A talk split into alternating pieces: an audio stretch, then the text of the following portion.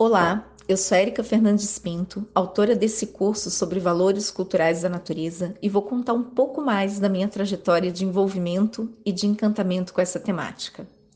Eu sou bióloga formada pela Universidade Federal do Paraná e tenho mestrado em Ecologia e Manejo de Recursos Naturais pela Universidade Federal de São Carlos. Ambos cursos das chamadas Ciências Naturais.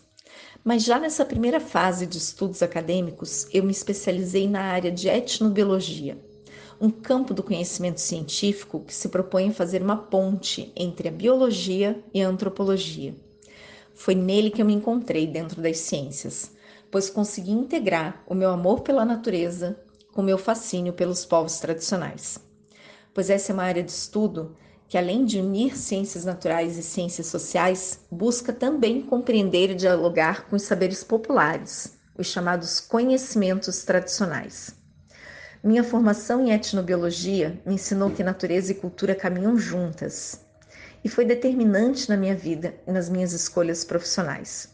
Foi por conta desse olhar integrado que sempre me acompanhou que eu cheguei até essa temática dos valores culturais da natureza que apesar de lidar com conhecimentos que fazem parte da história da humanidade, ainda representam uma novidade no campo das políticas públicas, especialmente aqui no Brasil, onde o debate sobre o tema está apenas começando.